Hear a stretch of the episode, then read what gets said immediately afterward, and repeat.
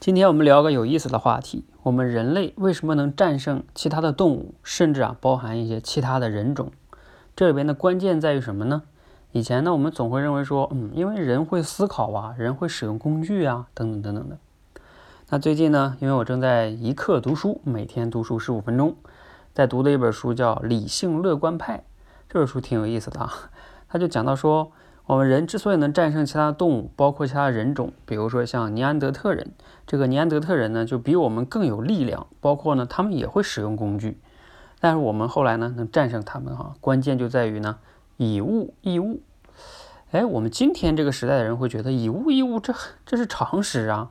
对，确实是常识。但是呢，你可能没有想过，在其他的人种或者在动物里边，这可不是常识，这是他们根本做不到的事情。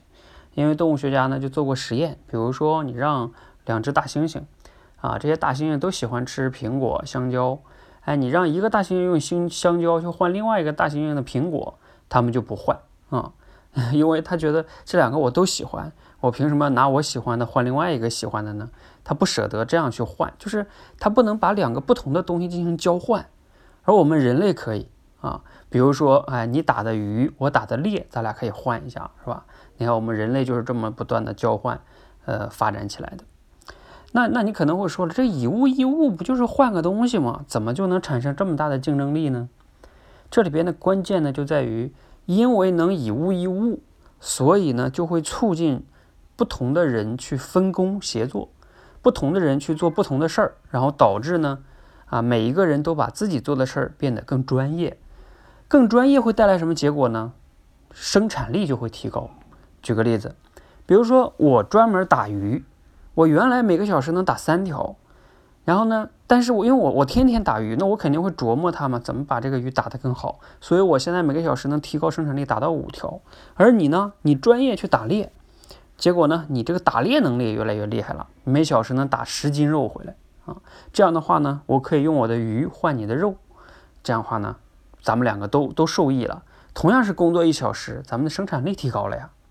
那同样呢，还有别的人会干嘛呢？去帮我们织渔网，他织渔网织得好。有的人呢，可能做弓箭做得好，等等等等等等哈，不同的分工就全出来了。这样的话呢，整个的生产力就提升了。咱们同样是每天花一个小时，比假如说工作五个小时、八个小时，生产力就大大的提高了。你发现没有？然后还能获得自己所有的想要得到的东西。要不然的话，否则你自己干呢，你又要去打鱼，要去打猎，又要做渔网，又要做弓箭，你这一天工作非常忙，但是呢，可能啊结果又不太好。那在我们今天这个时代呢，你会发现已经是全球分工了哈，不仅仅是在一个村儿、一个镇、一个乡、一个市，而是在全球化分工。无论是个人还是企业呢，其实我们都应该发挥我们人类这个独有的优势，通过以物易物背后的这个发挥每个人专业的独有的。这个优势，也就是做自己专业的事情做到极致，那你一定会能获得很好的竞争力的。啊，你想要的面包会有的，牛奶会有的，你想要的诗和远方也会有的。这就和我前两天分享的那个四十五岁如何避免失业有谈到的哈，要积累自己的核心竞争力。其实你就要去思考嘛，